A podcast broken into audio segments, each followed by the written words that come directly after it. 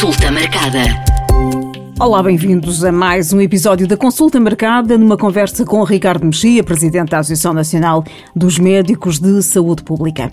Olá, Ricardo, vamos falar de diabetes. Hum, há vários tipos de, de diabetes. Olá, Mónica. É, é verdade. Há, há, de facto vários tipos de diabetes que hum, são diferentes, quer na idade que mais é afetada, quer também uh, na forma como tratamos a, a doença. Um, desde logo, há uma, a diabetes tipo 1, que é mais rara, mas que é chamada de diabetes insulina, insulina dependente ou insulina tratada, em que o que efetivamente acontece é que as pessoas não têm as células necessárias no pâncreas para produzir a insulina e, portanto, temos que uh, administrar de, uh, a insulina para que as pessoas possam ter uma regulação um, normal. A diabetes tipo 2 é a diabetes mais um, frequente, aumenta com a idade e tem, de facto, essa característica de poder ser controlada, de alguma forma, na modificação dos nossos comportamentos e estilos de vida, mas também através de um, medicação. Há depois ainda a diabetes gestacional, ou seja, aquela que está associada à, à gravidez, que normalmente pode acontecer durante a mesma e tende a, desaparecer após a, a gravidez, sendo certo que uma mulher que teve uma gravidez um, com uh, diabetes gestacional, depois tem uma maior propensão para no futuro vir a desenvolver diabetes tipo, tipo 2. E, portanto, são esses os três principais tipos. Depois há outros tipos, mas são bastante mais raros e, e portanto, já são muito específicos. Algum destes tipos de diabetes tem cura? A diabetes não tem cura, pode ser controlada, não é? Ou seja, nós eh, podemos fazer a substituição da, da insulina, portanto, os, eh, os doentes um, ehm, insulinotratados Uh, nós substituímos as células através da administração de, de insulina e isso tem evoluído muito. Uh, sabemos que é uma doença em que o próprio uh, tem um papel aqui fundamental no seu controle. Sabemos todos, já vimos todos, um diabético a medir a sua glicémia, não é? Portanto, um, ehm, o que acontece na diabetes é que os níveis de glicémia, ou seja, os níveis de açúcar no sangue, são demasiado elevados.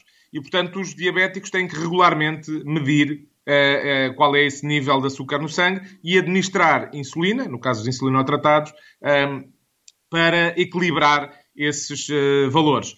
Um, ehm, muitas vezes há essa necessidade da, da, picada no dedo para depois medir o açúcar no sangue, mas hoje fomos evoluindo e já temos até sistemas que são automáticos, portanto, que identificam qual é o nível de glicémia uh, que a pessoa tem e podem estar associados a uma bomba de insulina, portanto, que automaticamente também administra a quantidade necessária. E, portanto, a, a tecnologia evoluiu muito, mas é, é seguramente uma doença em que o, o, o, doente tem aqui um papel fundamental no seu controle. Naturalmente, além da, da, desta componente, aquilo que é, uh, são as suas escolhas, seja do ponto de vista da dieta, seja do ponto de vista da atividade física, tem aqui também um papel muito, muito importante.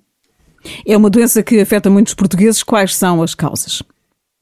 É, é afeta de facto muitos, uh, muitos portugueses. Nós, os, os, dados mais robustos que temos apontam para cerca de um, 10% um, da prevalência de, de, diabetes, sendo que os dados do um, INSEF, que correspondem à população entre os 24 e os 75 anos, uh, são de, cerca de 640 mil um, uh, diabéticos.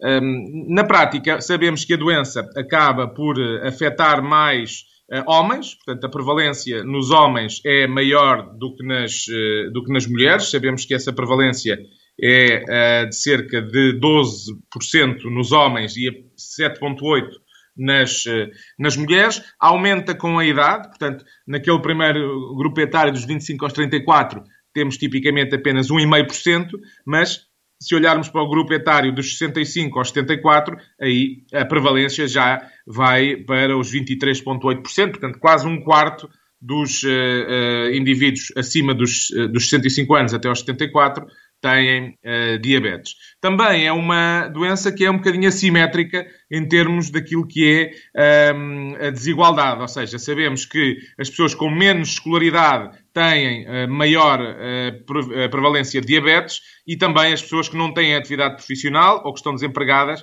têm maior um, ehm, prevalência de diabetes do que aqueles que estão empregados. E, portanto, é também aqui uma doença em que a desigualdade se faz, se faz sentido. Sintomas desta doença? É, nós chamamos-lhe muitas vezes uma, uma doença silenciosa, porque ela, numa fase inicial, não tem um, particular uh, sintomatologia. Portanto, às vezes não é fácil uh, identificar um, a, a, doença, não é? Portanto, temos uh, um, muitas vezes os, os sintomas têm mais a ver com as complicações da, da, da diabetes e o seu impacto num conjunto de órgãos-alvo do que propriamente diretamente com, com a diabetes. Um, mas uh, na prática uh, sabemos, por exemplo, um, é uma doença que, uh, com a sua evolução, afeta um pouco a, a, vascularização, ou seja, as nossas artérias, as nossas veias, e, portanto, aquilo que acontece em relação a uma perda da nossa capacidade visual, portanto, sabemos pode dar uma retinopatia, portanto, afetar a retina e, portanto, termos uma perda da nossa uh, capacidade da visão. Pode também afetar o rim uh, e, portanto, poder ser causa de insuficiência renal. Uh, temos também uh, aquilo que é a manifestação, por exemplo, nas extremidades. Muitas vezes estes problemas com a tal vascularização podem levar a que haja um, zonas uh, que são menos irrigadas e que podem levar, por exemplo, ao surgimento de úlceras e que numa situação extrema pode inclusivamente levar à amputação de um pé, um, uma perna, enfim, as extremidades porque eh, se não for controlada, de facto, a doença tem um, esse, esse impacto. E, portanto, é muito aquilo que acontece nos casos mais, nos casos mais avançados.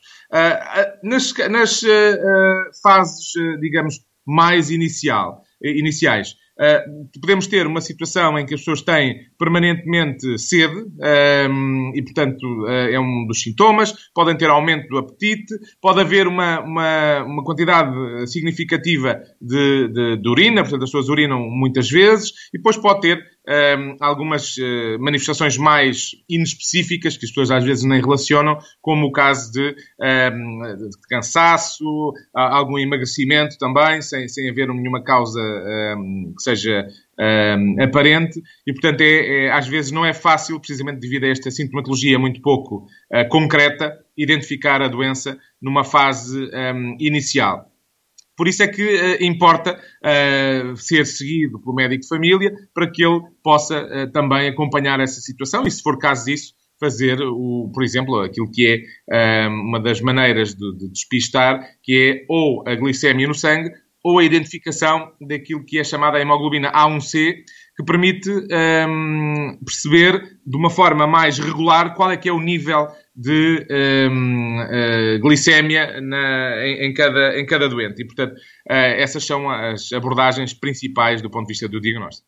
E mesmo sem a necessidade de insulina, muitas vezes eh, há a necessidade de, de medicação diária. Sim, uh, ou seja, um doente insulinotratado tem que fazer insulina, porque senão, de facto, a, a situação tende a, complicar-se. Um doente que tem. Portanto, esses são os doentes uh, com diabetes tipo 1. Os doentes com diabetes tipo 2 podem fazer medicação, portanto, há aqui um papel importante também da medicação, associada tipicamente aos tais comportamentos mais saudáveis, que incluem uh, uma alimentação mais regrada uh, e também uma, uma, uma atividade física relevante, uh, porque o sedentarismo é também uma das causas principais da, da diabetes e, e, da descompensação da mesma também. Para não chegarmos lá, era mesmo isso que, que ia perguntar, como é que podemos prevenir? Pois, eu acho que aqui a, a adoção de um estilo de vida saudável é, é, muito importante. Ou seja, nós sabemos que há uma parte da diabetes que tem aqui uma componente hereditária, não é? Portanto, depende uh, da, da, da, nossa herança uh, genética, uh, mas há aqui uma componente muito importante comportamental. E, portanto, ter um estilo de vida com uh, atividade física, com menos sedentarismo, um, tem aqui um papel importante. A dieta também, ou seja, ter uma alimentação uh, adequada ajuda a reduzir também os riscos de uh, diabetes e também das complicações da mesma. Falando em, em, alimentação, o que é que é proibido e o que é que devia ser essencial na dieta de, de pessoas que sofrem, sofrem de diabetes? Verdadeiramente, com conta, peso e medida, não há nada proibido, não é? Ou seja, o problema muitas vezes da alimentação é o excesso de, de, açúcares, de, de gorduras, e que isso é que depois pode levar aqui ao aumento da, da probabilidade de desenvolver diabetes e de ter as suas complicações. E, portanto, tem que ser uma dieta equilibrada e que, na prática, permita controlar a situação. Incluir também a atividade física, um, acabam por, por ser, digamos, as, as melhores recomendações para nós uh, uh, evitarmos a diabetes. Adicionalmente, se houver história de diabetes na família, convém também ser uma situação acompanhada mais de perto, porque, como já referi, tem também aquela componente hereditária e, portanto, não o podemos naturalmente ignorar. E ter também atenção às crianças. Há, há muitas crianças que sofrem de diabetes. Sim, uh, principalmente de tipo 1, ou seja, uh, a doença, como vimos há pouco com aqueles dados, tem a tipo 2 uma evolução uh, que aumenta com a idade. No caso da diabetes tipo 1, ela é de facto uma doença que acontece principalmente na, na infância. E, portanto, convém estarmos atentos atentos aos sintomas nas, eh, nas crianças, aí não tanto os das complicações, porque felizmente não é muito um, ehm, frequente acontecerem numa idade tão precoce, mas principalmente a tal uh, sintomatologia mais genérica e que uh, é importante que nós identifiquemos uh, tão cedo quanto possível. E, portanto, a diabetes na infância é, é de facto algo a que devemos também estar atentos. Ricardo, tal como muitas outras doenças, eh, também terão ficado muitos casos de diabetes por diagnosticar eh, durante a pandemia.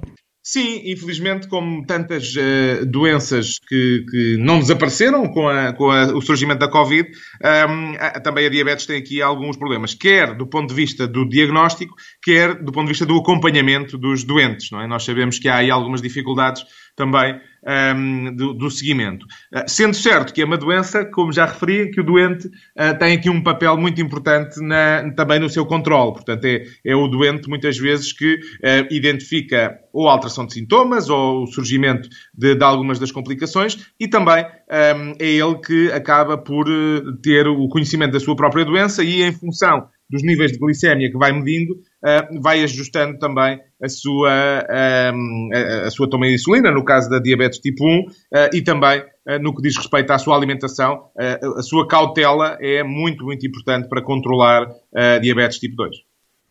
E depois também, sem, sem, durante o confinamento, sem a prática de exercício físico, poderá ter aqui agravado talvez algumas, algumas situações.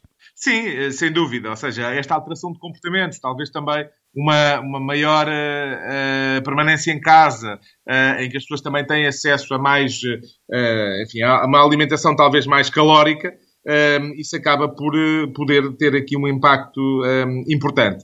E, e, nesse sentido, eu julgo que é fundamental que as pessoas não deixem de consultar o seu médico, não deixem de, se tiverem queixas, recorrer aos cuidados de saúde, porque uh, a pandemia é importante, naturalmente que sim, mas as outras doenças uh, continuam e, portanto, não podemos deixar que elas, uh, digamos, evoluam sem, sem serem identificadas e sem serem tratadas. E, portanto, torna-se absolutamente fundamental que as pessoas consultem o seu médico e que se aconselhem sobre de que maneira poderão melhor controlar a doença.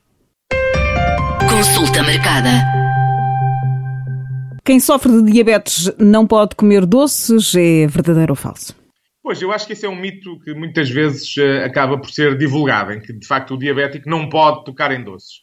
E não é exatamente assim, ou seja, desde que o faça com conta, peso e medida, uh, qualquer alimento pode ser consumido. Naturalmente que não todos os dias, talvez com, não com a regularidade que as pessoas gostariam, mas podem ocasionalmente uh, cometer alguns excessos, tendo sempre em atenção que têm que controlar uh, a, sua, uh, a sua doença, seja pela via da medicação, seja pela via da atividade física e da dieta. E, portanto, são essas as, as questões que se colocam e, portanto, não é tanto não poder tocar em doces, é fazer um consumo adequado dos mesmos e de forma um, pouco frequente. Consulta Marcada regressa na próxima semana para mais uma conversa sobre um tema de saúde. Consulta marcada.